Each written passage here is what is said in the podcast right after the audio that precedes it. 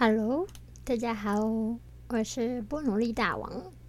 我现在录制的空间是在我自己的房间，因为是六十年的公寓，所以呢，我的房间的隔音非常的差，所以呢，等一下可能会听到一些就是除了我以外的声音。然后我其实这次就是想要让大家知道，就是嗯，我的房间。容易听到的声音，然后嗯，顺便跟大家分享一下我的生活环境的品质，还蛮有趣的啦。因为我其实不太知道住在隔壁墙壁的人到底是谁，从他的言谈跟从他对话当中感觉到他真的是。情绪蛮高昂的，然后有些不开心吧。有的时候我都在想，会不会是某个平行时空，对面就住的四十五岁没有结婚的我？这不是今天的大重点。我回来了，我翻了一下记录哦，我最后一集的不努力大王是在去年的七月二号，所以我已经半年没有录新节目了，因为这半年很认真的投入在我的工作里面，然后。其实有很多想跟大家分享的东西。这一次这个节目呢，也想要和大家就是分享一下书店新的计划，就是我们今年希望在下半年吧，可以有一个专属而立书店的 podcast。当然，主持人会是我。然后我们还在计划，如果你是不努力大王的听众，你是因为不努力而来听这个节目的人，那你就继续听不努力大王。但如果你对我讲书有兴趣的话，或许你也可以同步听耳力书店的 podcast。那如果到时候有节目上线，我一定会立刻让大家知道，因为那毕竟是一个书店认真的节目，不像我不努力大王，我可以随时在我家想录就录。我们想要找一个不错的录音空间，如果来有机会可以影像化，可以邀请到一些来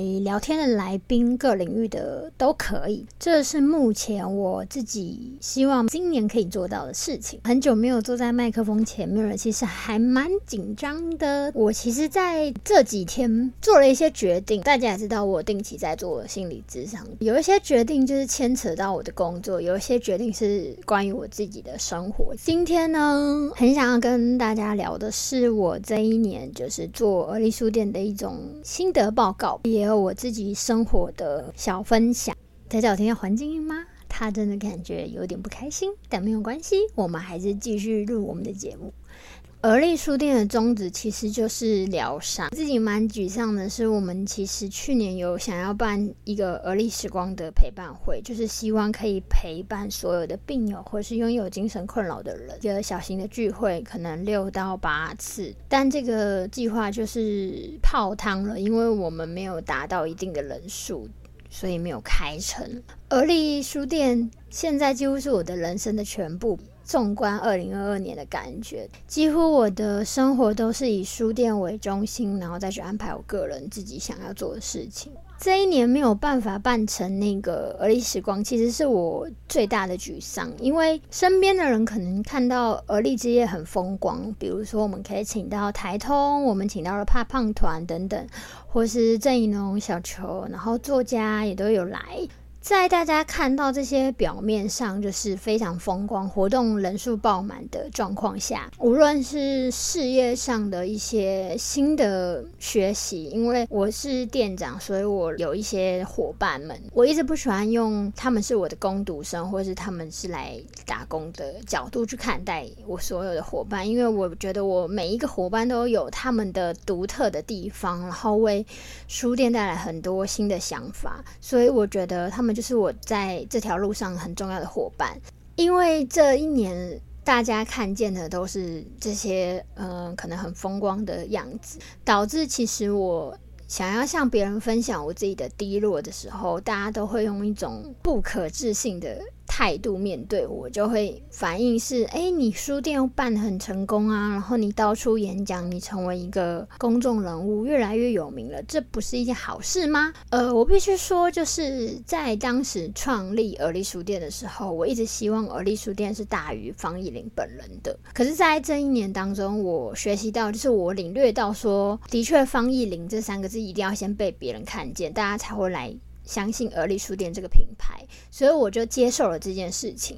可是我接受这件事情，并不代表我热爱这件事情。成为了公众人物之外，要面对的东西其实就是非常的不一样。不是说我现在超级有名，而是有些东西，你的群众可能会希望你说，或者是有一些状态，其实是会需要书店可以有一种发言。譬如之前李克太太的那个智商笔记，其实就有蛮多病友会觉得，我们而立书店是一间以照顾心灵健康为主的书店，我们应该有所表达，或者是很多病友会期待，我是一个病友，我怎么看待这件事情，或者是前阵子就是友善书业一些问题等等的。当书店业或者是跟心灵相关的一些新闻出来的时候，有些人会期待而立书店做什么说什么。那我觉得这件事情代表我们而立书店想要传达的理念，其实是有让人看见的。我坦白说，我这一年就是是我当店长的第一年，对我才刚满一年多。我对于所有的事情都是以中立的角度在看待，并不是说我。怕得罪人，或者是我有自己的什么顾虑，而是因为我只有一年的书店生涯，我有生涯可能是将近六年，但我依然是一个还在吃药、还在做心理智商的一个病友。大家好像会有一种莫名的期待，是今天意林开了书店，他成为了店长，然后办了很多很棒的活动，你的病应该好了吧？怎么会有低潮？你怎么会有失落？这件事情，我就是一直很想要跟大家分享的是，心理疾病其实我觉得是老天爷给我们的一种不一样的考验。当你拥有心理疾病的时候，它一直不是要追求变好，因为。就等于呃，你的生命其实，在发病之前跟发病之后，已经是完全不一样的东西了。那我们只能与它共处，我们只能在未来的人生当中，不要让疾病影响我们生活的稳定度。大家对于我应该要好起来这件事情，突然盖一个章，觉得意林好像变好了。我耗了很大的心力，在把而立书店这个东西、这个品牌要做的事情，然后按部就班，甚至是规划。但回到意林身上。就是我这半年来，其实非常的焦虑。我不知道意林的生活过得怎么样。每次我回到家的时候，我以前都是那种很有仪式感的状态，就是我会回到家之后点一下自己喜欢的香，然后那个香大概十五分钟，或是点一下蜡烛，手机计时，然后时间到了，我就离开划手机的时间，我就会开始打扫，弄想吃的东西，或者是看一些书等等的。但我现在回家的时间就是没有办法这么有余韵的做些这些事情，因为。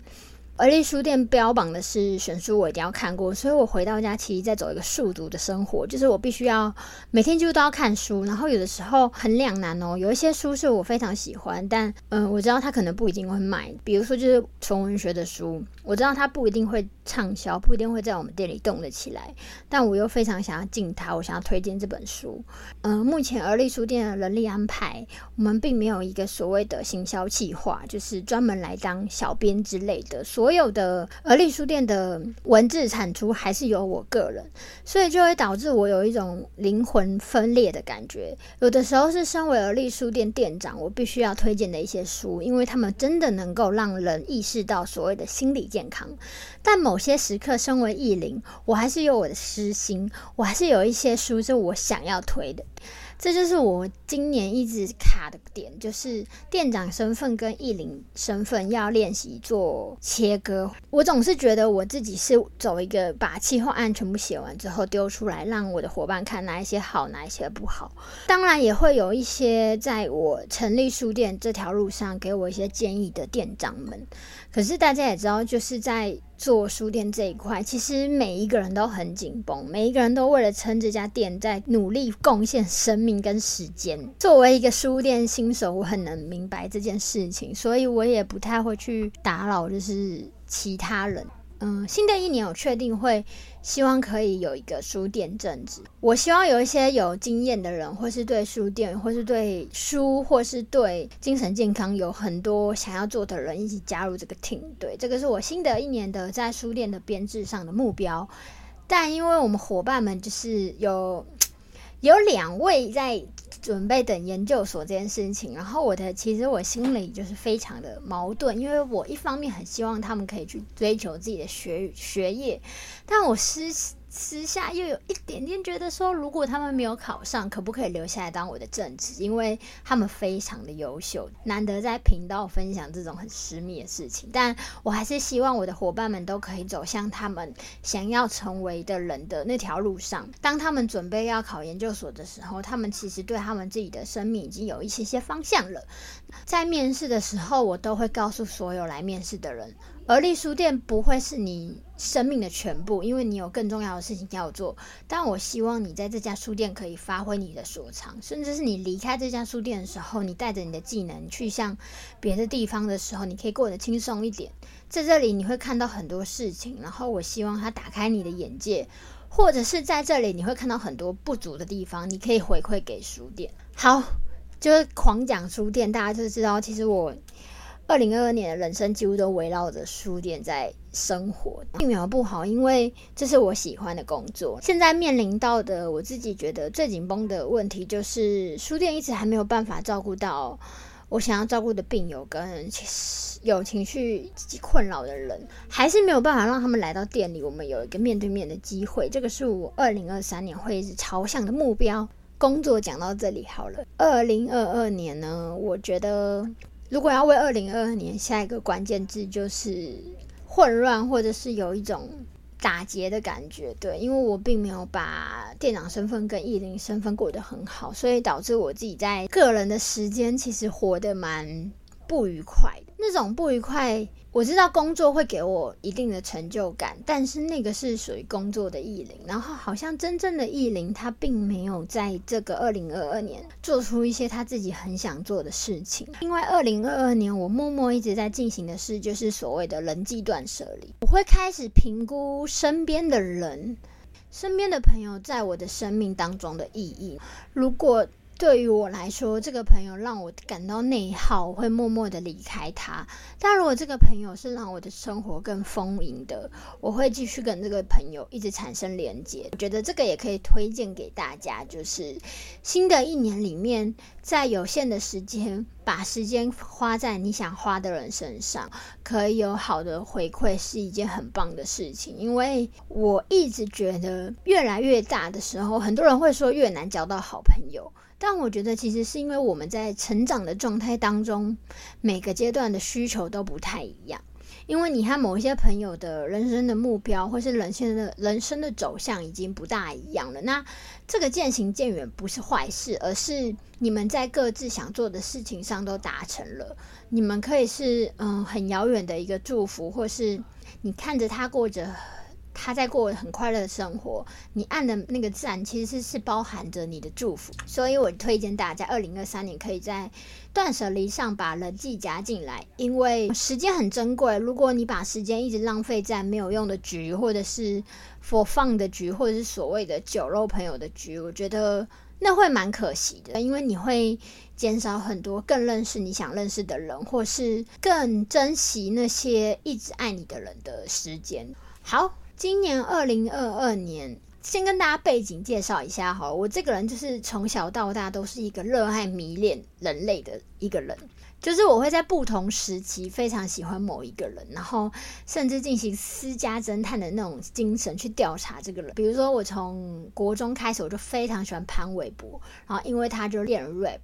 高中我就喜欢的是赵又廷，对，然后我甚至疯狂到，因为他是 City 咖啡的第一个代言人，跟 AHC 的品牌化妆品牌代言人，我那个时候还会去店家要那个大看板。过了这个阶段，我已经进入大学，我其实并没有一个特别喜欢的人类。然后在今年呢，我就是非常喜欢的是宇宙人的主唱小玉的。今天这一题就是不是这一题哦。今天这个节目，我想要分享为什么喜欢他，然后也把这个喜欢保留在这个节目当中。我不知道我未来还能把这个迷恋延续到什么时间，但这集就是塞好塞满这个小玉对我二零二二年的影响。如果你觉得很无聊，你可以现在就跳出这个节目，因为接下来就是一个疯狂迷妹的爱恋史。然后，如果你是一个也是一个着迷偶像的人，那你可以听，我会教你一些小撇步，让你可以跟偶像更靠靠近。对，但这是我自以为的啦，对，不见得每个偶像都适用。首先呢，我要先说小玉对我来讲，他不是偶像。等一下，我喝口水，很奇妙哦。回溯到我的大学时代，其实那个时候是宇宙人刚出道的时期。然后因为那个时候学校会办一些舞会啊，耶诞舞会、迎新，反正就是会请一些艺人来唱歌。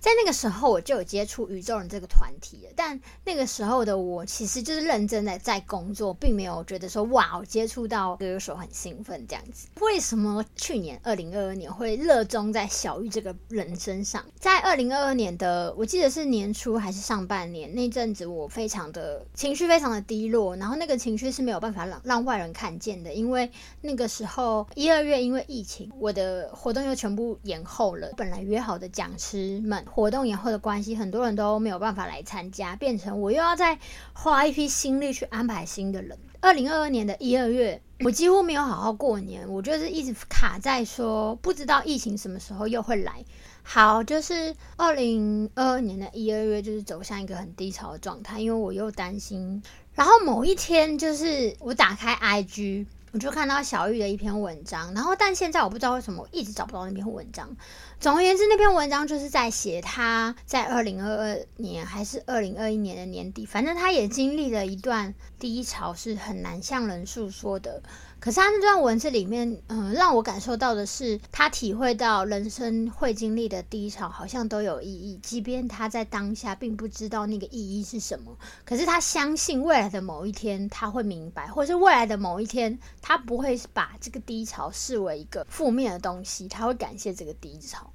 我真的再也找不到那篇文章，我不知道到底是我看错，不，其实不是他的，还是他删掉，或者怎么样。总而言之，就是因为那个时候的我，其实处在一个低潮。无人诉说的状态，所以当我看到那篇文章的时候，我有瞬间被接住的感觉，就去把小玉的所有的 IG 都看了一轮。就是我发现他是因为他是摩羯座，所以他非常有规律的在安排他整个版面，这个这个部分非常值得嘉许。认真经营版面的人，我觉得是对自己生活有一点自律的人。看完他所有的文章，我发现他是一个心思非常细腻的人，非常细腻之外，他又蛮搞笑的，就是他不是那种我要让你笑，所以我做很多好笑的事情，而是。他会放一些些有点微冷的笑话，但你必须可能要咀嚼之后，你才会觉得哇，超好笑这样。好，总之呢，我就大概在嗯二三月的时候开始就是认真关注宇宙人，三四月左右他们就发行了理想状态专辑，应该是吧？反正就是上半年啦。听了专辑之后，我就整个爱心就是。爆到大宇宙，超越宇宙，到了那个你不知道的地方。因为整张专辑的概念跟整张专辑的歌曲的，我都非常的喜欢。我就默默再去看了小玉的词，回去看他们所有历年专辑好听的歌的词。我发现小玉是一个非常会隐晦写一些关于爱情跟爱情可能会发生的一些些亲密接触的东西，觉得他这个部分非常的疗愈。我觉得就是性这件事情是大家害怕讨论的，但如果你把性很巧妙的放进歌词里面，不显得一些些太明显，它反而是一种非常奇妙、非常可贵的隐喻。有共鸣的人才会找到啊，原来可能是在讲这个。好，那是可能都是我脑补，可能小玉本人并没有这个想法。好，但总而言之，我只能说他非常会写情歌的词，而且。他的词不会让你觉得油腔滑调，他的词是让你走进生活里，他的词是。给你一种美好生活的感觉。那阵子我就是会每天播宇宙人的歌，想一下我的心里的那个想法。因为小玉她是一个非常会转发粉丝的贴文的人，就是在那阵子我的破文当中，有时候他会转发，然后他会用转发的方式回应我。你知道，人就是一个无脑动物，就是当你好像跟别人有点不太一样的时候，你就觉得哈，我是不是被记得了？我是不是不一样的人？但其实应该没有，他就只是看到那个字，然后觉得哎。还蛮好笑，就回应一下这样。就是在宇宙人这个迷恋结束之后呢，这段期间活动又办起来了。接下来呢，大概在五六月的时候，又是一个疫情的紧绷时期，我的活动又喊卡，你知道，就是二零二二年喊卡了两次。我的那个卡其实是我可以办，但我必须要保护我的员工跟保护读者，甚至讲者的安全，所以我选择先暂停。我在前面的集数其实有跟大家分享，我是一个热爱去池上骑脚踏车的人，因为我觉得只有在大自然面前，我可以全然的放松。所以我大概在好像是六七月吧，所以我选择去关山骑那个脚踏车步道。我觉得那个时候的季节还蛮适合骑脚踏车，因为不会到太热。那个关山的步道，我非常推荐大家去骑，因为它有一种你要会遇见龙猫的感觉。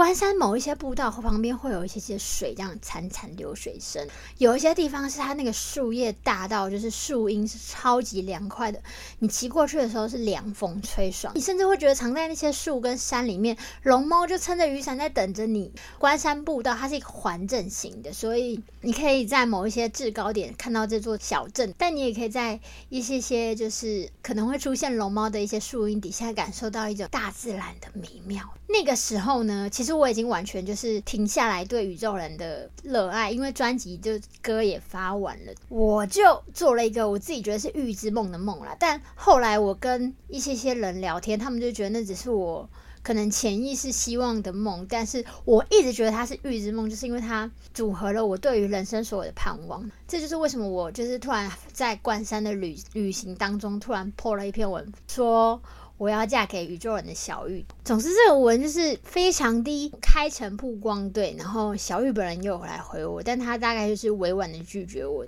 然后我这个人的个性就是，你可以拒绝不要喜欢我，但你不能控制我要不要喜欢你。现在要讲那个梦了，我都去了关山，然后享受大自然，每天就是吃很好的早餐，然后看喜欢的书，然后去骑脚踏车，在镇上乱走。这个是我自己很喜欢自己的东部小旅行，推荐给大家。就在关山的那阵子，某一天晚上，我就做了一个梦。我到现在其实梦都有打在 Word 档里面，就是因为它它太清晰了，清晰到就是我成年以来几乎没有做过这么清晰的梦，而且那个梦是我醒来之后，居然有一种好像。我真的就是从那个梦里走出来的人，就是在那个梦里，我梦见我在一个空间都非常明确，坐在餐厅的大餐桌上面，然后总共是六人位的木头餐桌，然后我正在看而立书店二点零的计划书，我的左方呢有个婴儿的摇篮，那个摇篮里面有个宝宝，那这个梦里面唯一不可知的就是宝宝的性别，因为宝宝他穿了一个。可爱的绿色的底，然后白色点点的衣服，目测年龄大概是五个月或六个月，就是接近会翻身还是不太会翻身那个年纪。但他在睡觉，他的这个娃娃床里面呢有那个小吉他的玩偶，然后也有一个笔的玩偶。在这个六人桌的餐桌的左方呢有一个 keyboard，我觉得这个餐桌还蛮大的，就是有一个键盘在那里。这个梦的一开始就是我好像在拍宝宝之类，让宝宝睡觉。沙发区跟客厅还蛮大的，因为我记得那时候是一个没有电视，但是有投影机的状态。我会这么确定，是因为在那上面有一些些呃男生会玩的游戏的机台，但我不是很确定。对，总之那个梦里就是我正在把宝宝哄睡之后呢，走进门就是小玉本人，然后他进来的时候看起来非常的累，就说了他今天开会开比较晚。我觉得这距离大概就是代表那个家应该蛮大的。我就坐在我的位置上跟他说，就是厨房有有晚餐，然后只要加热就可以吃。但我的语气不是很愉快。他就是走过来之后呢，看了一下我立书店的计划书，然后就聊到说，那个设设计师的朋友建议什么什么东西的。哦，对，我有跟这个朋友就是有联系，然后什么时候要去地点，然后场刊之类的。我会这么记得，是因为而立书店二点零的那个计划书就是打在抬头，就是上面有各种我的铅笔的痕迹。搬到那一面，其实那个空间是有餐饮跟呃有咖啡吧台，然后跟座位数，还有一些些就是我自己从。我旁边有一台笔电，然后有一些些是我想要的设计的款式跟色调。看了一下下呢，他就去热了他要吃的东西。就在这个时间呢，我就坐在那个位置上，然后我跟他说几月几号可不可以跟我一起带包包去打预防针。我觉得这件事非常奇妙，是因为我自己在人生的道路上，我曾经想象，如果我是母亲的话，我我想要当一个全职的家庭主妇，一直到宝宝要去上课，因为我不想要错过宝宝的从零岁到三岁左右的那些黄金时期。下次去打预防针的时候，你可不可以一起来？就是你都没有来过一次。小玉本人就拿着他应该是一碗就是饭，然后上面有菜，他就坐到我的面前，就是这个所谓的六人餐桌面前，他就说可以让妈妈带他去打预防针，就是他的妈妈还是我的妈妈，其实我不太确定。他就说可以让妈妈带他去打预防针啊，妈就很喜欢带他，你就多让他跟他相处一点点。这个时候呢，宝宝好像有乳名，宝宝很迷样，宝宝就显现出我应该跟小玉有结婚生子，所以才会有拥有一个宝宝嘛。他坐在我面前，就是说你应该让妈带去，因为你现在弄书店已经很忙了，然后你又一直陪小孩，你没有自己的时间。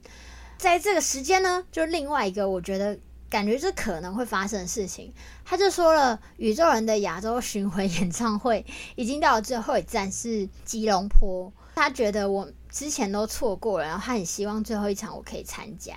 我就跟他说，可是那个时间跟就是二点零的工程时间有撞到。然后小玉本人就说，设计师是我们的朋友啊，然后工程也认识，其实是可以调整的。他觉得我都没有在过自己的生活，然后他希望我可以就是把宝宝留给妈妈顾，跟他一起去吉隆坡看演出，顺便玩耍一下。在梦里的我真的在犹豫，但我还是很坚持说，你可以跟我一起带宝宝去打预防针吗？回我说，宝宝又不会记得。谁带他去打预防针？听到那句话，在梦里其实就是有点微生气。我就跟他说：“ 嗯，宝宝是不会记得谁带他去打预防针，但我是妈妈，妈妈会记得爸爸都没有陪他去打过预防针。我是妈妈，我会很难过。”这个对话就有点违停了，因为小玉子此刻已经起身到宝宝旁边，他想要摸宝宝。讲完这句话的时候，我其实有点微生气，然后我就默默跟他说了一句：“我刚刚在把他哄睡，请你不要把他吵醒。”这段对话完全就是我会对另外一半说的话，就是嗯，小孩的成长过程会非常希望另外一半可以参与的。为什么会觉得这个梦很真实呢？因为当我跟他说不要吵醒宝宝，他当然就没有吵醒宝宝了。因为我坐在宝宝的旁边嘛，他就走到我的背后，然后拍拍我的头说：“你要给自己多一点时间。”然后就跟我一起去听最后一场演唱会，其他的事情他会安排。那个瞬间，他就摸我的头，然后因为我在现实生活当中，我是不让任何人摸我的头的，就算是很喜欢的对象，也不见得会让对方摸我的头，因为对我来讲是非常神圣的一个关系，我觉得摸头才会是一件允许的事情。然后他就摸摸我的头，他就吃完东西走进那个厨房嘛，跟他说：“好，我会试着跟工班还有设计师讨论看看，可不可以去吉隆坡，但陪宝宝打预防针，你可以去吗？”然后小玉就默默的往客厅的 L 型的沙发上进行了一个放松的姿势。他就说：“那就打这一次哦，到底还有几次要打？”这个梦大概是这样。我就醒来了。我醒来的时候，我就是在关山我很喜欢的一个民宿当中。我想说：“天哪，这个梦也太具象化了吧！”我就立刻把它用文字记录下来。然后我就一直在算，就是宇宙人的亚洲巡回演唱会，二零二三年解封了。那二可能会在二零二四年办吧，还是二零二五年办？然后因为我而立书店的五年计划其实是应该会在二零二六年要开成，但因为要开书店，所以继续往前拉，所以我在二零二五年或是二零二四年的时候，应该就已经在筹备计划了。好，就是因为这个时间的推算，加上那个宝宝大概五六月，所以我就在推算：天哪，我是不是就是会嫁给小玉？毕竟我已经预测到宇宙人会有一个亚洲巡回演唱会。前面就有讲了在哪里哪里，然后最后一场是吉隆坡这样子，加上那个二零二不知道几年的而立书店的二点零的计划书又在我的那个桌上，就是这个梦非常的清新，醒来就觉得这好像不像是我以往就是做花痴的梦会做出现的梦，因为在这梦里面的小玉，她的形象也不是大家看到的小玉，就是一个感觉很辛苦的爸爸跟音乐人这样子。在这个梦里面的我，造型也不是现在这样子，就是一个非常邋遢的居家状态，然后会把头发绑在上面，像冲天炮，然后戴着很厚的眼镜这样子。记录下来之后，一直觉得说，那我应该就会嫁给小玉吧。我一直很倡导，我以前不知道我们在节目说过，就是我们做梦啊，做梦想啊，都要想的更远大一点。就比如说呢。像我就会觉得说，我而立书店一定要让所有人都知道，心理健康是非常重要的。那我设定的标准绝对不会是台北市，我会希望在每一个城市都有像而立书店的一个存在。所以我的这个梦非常大，整个是台台湾都要有。那当我这个梦想无法实现的时候，至少我可以在台湾的某几座城市有一个而立书店吧。你抵达不到最远的梦想，至少你会因为这个梦想往前进多努力一点点。那最后的结果一定不会离最大的梦想太远，一定有点接近。但当然，因为现实的因素，它没有办法直接实现。所以呢，我就向宇宙下订单，就是我一定要嫁给小玉，成为小玉的小玉的太太。那这个梦非常的遥远，因为我跟他本人也不认识。这个梦想如果再往前说一点，回回到一个理想中。我势必应该有机会认识他本人吧，或是有机会可以跟他有一点点接触，这个是现实可能会发生的事情。总而言之呢，我觉得在二零二二年的下半年开始，就是以小玉的妻子为那个自称，很奇妙哦。就是可能因为小玉的转发，所以喜欢小玉的人也来我 IG 呢，也就是也会跟我聊一些小玉的事情。知道因为当耳力书店的店长，我以病友的身份站出来，其实支持我的人有，每天骂我的人也还是有。然后某一阵子，就是突然因为我说我要嫁给小玉，平常会骂我说我不可能生病的那些人，突然骂我凭什么有资格嫁给小玉？因为我往常都没有在管这些黑粉在讲什么，但我看到这句话，我就非常生气，我就觉得全世界可以说我不能嫁给小玉的人，就是小玉本人，其他人当然不能说什么，你又不是小玉。有一天，就是 I G 就有发这个文，结果就是一些小玉的粉丝，跟我一样喜欢小玉的人，他们都来安慰我说：“你不要这样想，我们都是因为觉得你很可爱，那我们来追踪你，然后也希望你可以跟小玉结婚。”对我就觉得，Oh my god，这个世界还是有一些好人吧，而且喜欢宇宙的人都是好人吧，所有的咒友都是好人。对，至少我现在没有被咒友攻击啊。我这件事情就是我二零二二下半年非常值得开心分享的事情。看我刚刚说这个梦的时候，其实我就是再度回。到那个梦里，感到非常的开心。本来已经上半年的宇宙人的演唱会，他因为疫情延期了，所以我一直到就是下半年才去听了宇宙人的现场。我只能说，就是小玉非常会带动现场的气氛，然后他们三个人之间的那种火花，其实是一个乐团非常难以珍贵的东西。能一起做音乐这么久，然后我相信他们之间一定有摩擦，一定会有一些些分歧，对于音乐上的看法。可是我觉得宇宙人呢那么的可爱，就是让人喜爱的可爱，是因为他们好像是一体，但他们可也可以切成三个人都是独立的个体。然后我觉得这个就是最好的团体的表现。当我们是一个 team 的时候，我们有终极的目标，就是让宇宙人被看见。但是当我们各自是个体的时候，他们有各自的人生要过。嗯，前两天是一月二号，是小玉三十七岁的生日。对我其实不知道他现在生现实生活中的状态是什么，但我就是在这里，就是也跟所有不努力大王的听众，就希望大家可以就是一起祝福小玉，在今年可以抵达到他想去的地方，无论是去哪里玩，或者是音乐想要抵达到更远的地方，都可以完成了。希望他可以有。更多更多的灵感，为大家带来更多好听的歌。好，然后讲到这里，我就必须把喜爱小玉这整件事情，就是太喜欢他了，所以我就看了他所有的访问。他有提到说他不会跟粉丝当朋友，我忘记是在哪一个节目上讲的。我个人就一直觉得我不能变成粉丝，我不能有任何粉丝的行为。我一直说他是我老公这件事情是真的，就是我的发言的方式等等的，我就是活在一个我是。小玉妻子的方式在发言。到了大概十一月的时候，我去了玉里，因为我住的那个民宿，它有出一个杯子，上面写“嘿玉里”的英文，我就买了两个。然后那个时候我就在玉里的时候寄了一个给小玉。而且我自己后来觉得很疯狂的事，就是，呃，我不知道通常一般粉丝寄礼物给，呃，喜欢的歌手或是偶像会写什么，但我的第一个杯子就是我写的很像写给我朋友一样，我就写说：“嗨。”这是我在玉里的哪一间民宿看到的杯子，然后我知道你最近搬家了，然后我通常搬家的时候呢，都很喜欢送朋友马克杯，因为马克杯非常的实用。我希望马克杯可以陪你很久，然后祝你在新的家一切顺利。拜放，就是我连本名都没有写，就是一副好像我跟小雨真的认识一样。隔天赶火车的时候呢，我就赶快去把这个杯子寄了，然后寄了之后呢，我回到台北是礼拜天的晚上，我才发现。我没有写收件人是谁，觉得自己很丢脸的打电话去那个狱里的那个门市，然后还好门市的人非常亲切，他们就嗯说，哎，我可以帮你写收件人，那是收件人是谁？呃，请问你可以帮我写相信音乐？他说，哦，哪个相信音乐啊？我就说，嗯，就是我相信你的相信，然后好听的音乐的音乐，对，他就帮我写了相信音乐。呃，请帮我写收件人是双木林，然后中心的中，颜玉玉，颜玉玉的玉是那个比喻的玉，口部拿掉，然后是言部这样，然后麻烦你了，谢谢。做完这整件事情之后，我就意识到我是疯狂粉丝，因为我会寄礼物，我是疯狂粉丝，我就太羞愧了，我就把那张就是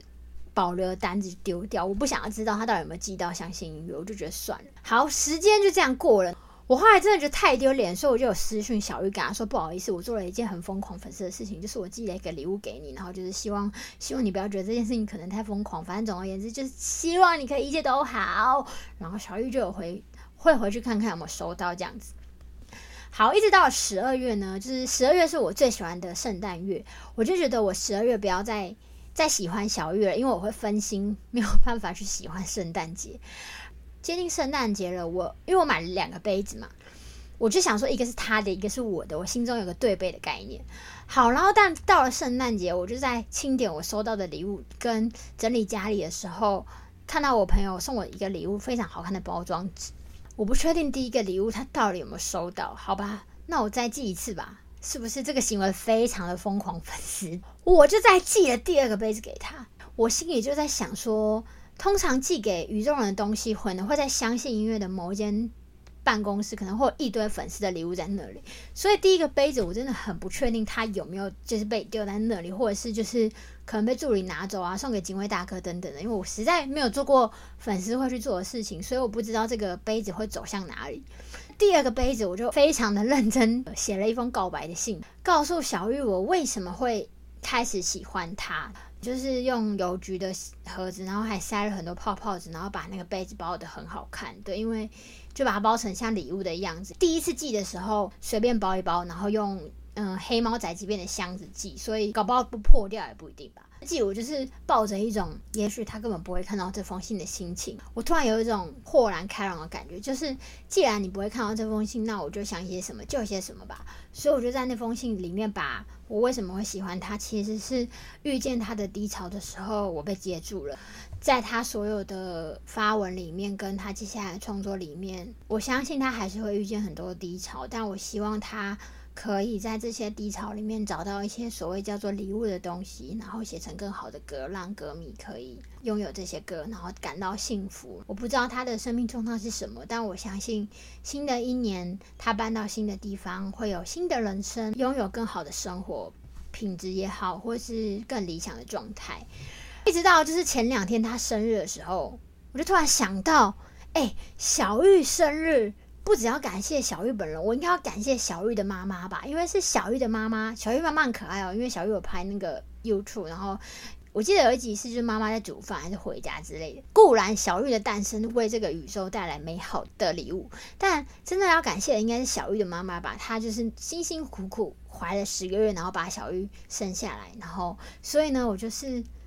又还是非常的。抱着一种羞耻的态度跟羞耻的心，但默默的同时，我又觉得必须要说的东西，就是我就告诉小玉说，那个其实我前阵子又在寄了一个礼物给你，但它其实是一模一样的东西，因为你知道，就是对杯。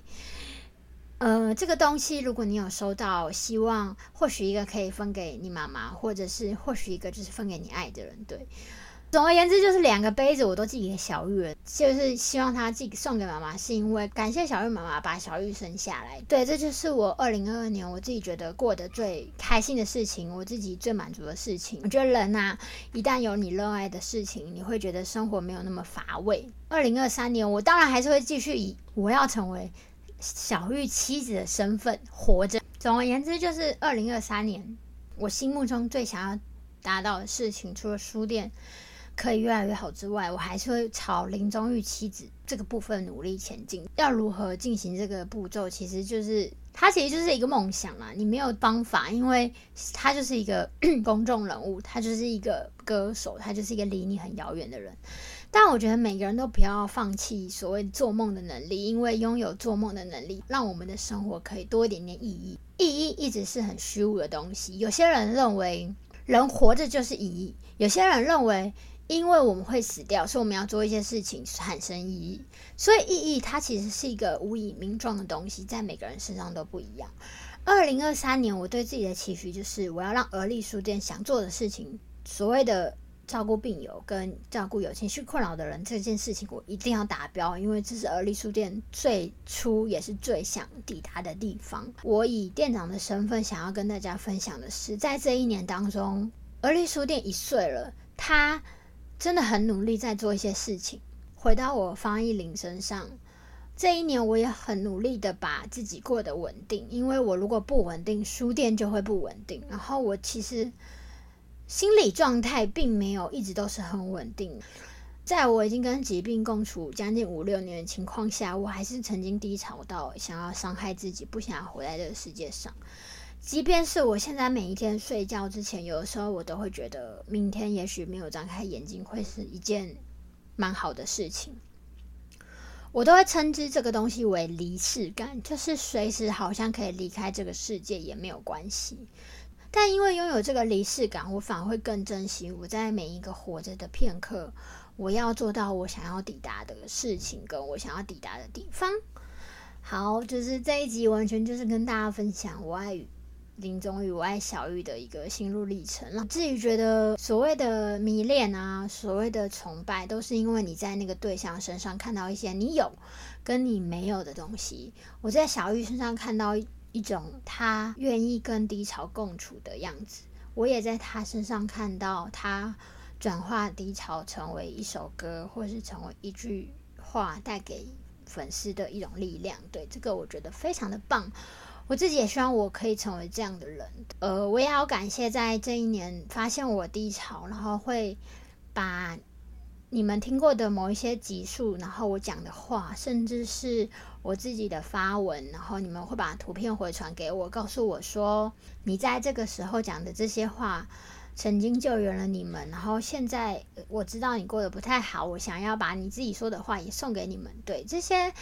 这些很微小，让我发现，其实我的存在默默的与别人或是不认识的人产生连接，会让我倍感幸福。我也要感谢那一些所有一直怀疑我生病，然后一直不断的觉得我过得很快乐，然后疯狂的截图我的照片，然后说这绝对不会是生病的人会做的事情的所有的人。每一个人在疾病的表征上都是不一样的，因为我们都是独特的样子。我很努力的在我的生活当中找到我想要依靠的东西，找到我想要为这个世界贡献的事情，找到我真正想享受的事情，找到我真的喜欢或是迷恋的人类。他们让我在很多时候都知道，嗯，我现在状态不太好，但因为拥有这些东西，我还可以再撑一下下。我不会说二零二二年过得很辛苦，我反而会觉得二零二二年是我最跟我自己的疾病最靠近的时候。也因为有了这些靠近，我更知道要如何让自己更稳定。很感谢是我自己的父母。就是我妈妈，哎，我现在好像在获奖哦，就是得到什么大奖要感谢大家，没有，就是，嗯，我觉得每一个人啊，在过新年的时候，不只是许愿，我希望每个人都可以回头去想一想，这一年有谁帮助过你，有谁给你力量。我现在就在做这件事情，我很感谢我的爸爸把妈妈照顾得很好。刚刚前面跟大家分享所谓没有办法跟别人讲的低潮，我只有在我的心理智商的时候会提出来。我在昨天的时候，其实把这件事情都告诉我的父亲了。我怎么在面对这些低潮，跟我希望被接住，可是好像时常没有办法被接住什么的状况下，我觉得要很感谢的是，因为我的父亲他是里长，他在做的东西也跟书店在做的事情是完全不一样的。就是我身边真的没有一个人教我如何做书店，这些事情都是我慢慢去挖掘，我慢慢去认识，然后慢慢去开开始，慢慢去结束，慢慢去跌倒，慢慢去站起来。然后我很感谢我的父亲对我全力的支持。有些时候到这么远的地方，当然这些人不会来到台北消费，但我为什么要跑到国境之南屏东去摆市集？就是因为我相信，在每个地方都会有人需要合力书店的这样的存在，支持他们，让他们知道人的身心健康是很重要的。今年二零二三年，我们也会以每个月有一场市集去做一个努力。距离跟经费的关系，大概会把主力放在台中以北。对，依然会努力的去摆市集，然后依然会努力的宣扬而立书店的理念。然后书店接下来会有两个新的东西想要做的讲座，那目前先不讲，因为还在处于一个筹备的状态。那唯一可以跟大家分享的就是二月开始固定的而立之夜会继续举办。好，又讲了很多工作的事。工作在二零二三年会是我很重要的主力，可是我在二零二三年更希望的是方一林他可以过得真正的开心，不只是工作上的成就感，而是在生活很多小事都可以认真的去体验。因为现在为了求快，很多时候会连饭都没有好好吃，就觉得可以缩短一些吃饭的时间，然后去看书，去看一下别人对书店的报道，看一下排行榜等等的。就是我压缩了很多我必须要好好放松的时间。一个很重要的事情就是接下来的五年吧，我的人生重心绝对是而立书店，然后跟扩店，跟推广心理健康，然后结合各各种资源，对。但是我人生一直还是很希望我会结婚生子，对。当然，如果跟小玉是最好的啦，这就是最快也是最理想的方式，对。因为我一直觉得，如果跟小玉结婚，他他不会是一件很浪漫的事情，因为我跟他是要成为人生伙伴。当然，我们的婚姻当中一定会有浪漫的粉红泡泡，但我们应该会是人生的 partner。就是一个支援对方，可以让对方去做想做的事情的人。然后，也许不太理解对方工作，没有办法全然的理解，但可以全然的尊重跟支持。我觉得，如果跟小玉结婚，这应该会是最好的一个婚姻之道。但如果没有跟小玉结婚，我人生还是会希望拥有就是一个孩子。对，所以我就在想，我今年要好好的运动，身体机能变好，跟。用药方面，希望可以越来越少，因为我想要在接下来两三年去做一个冻卵的这个动作，就是因为我不太确定我什么时候会遇到一个可以跟我共度一生的人，但先把卵子冻好，至少是一颗健康的卵子，可以让我以后有小孩。然后为什么要有小孩这件事情，其实也是非常的简单，因为人的生命很奇妙。我在我自己的人生当中，我已经做过一些不好的事情，我也做了很好的事情。但当今天有机会面对一个全然空白的生命，我想要再跟他一起成长一次，对，所以这是我想要有宝宝的原因。如果小玉本人也是抱这个心情，我们真的可以来讨论一下我们的婚姻如何进行。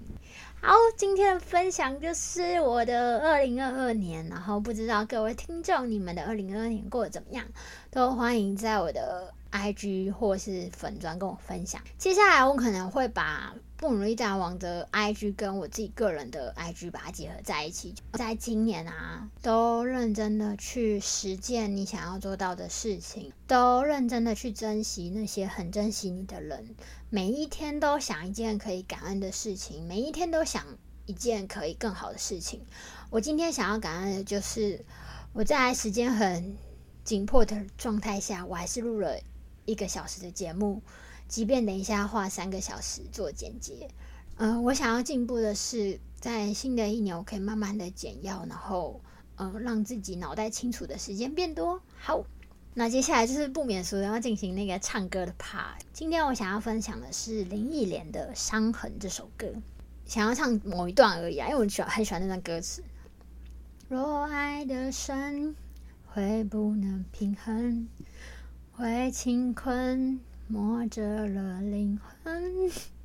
该爱就爱，该恨的就恨，要为自己保留几分。女人独有的天真和温柔的天分，要留给真爱你的人。不管未来多苦多难，有他陪你完成。虽然爱是种责任，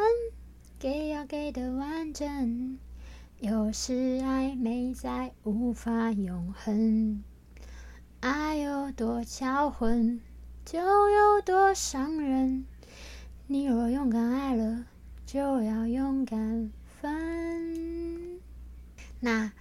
谢谢您收听二零二三年布鲁伊大王的第一集接下来呢我希望我可以做到周更每周更新一次就是以更新的方式记录我自己的生活然后也跟大家分享自己接触的一些人事物对。还有这一集我并没有讲到书因为这集就是都在分享二零二二年我过得如何。希望二零二三年可以周更的情况下也是每一集都讲到一本书每一集都乱唱歌给大家听。我是蹦鲁力大王，期待下次和你相见，拜拜。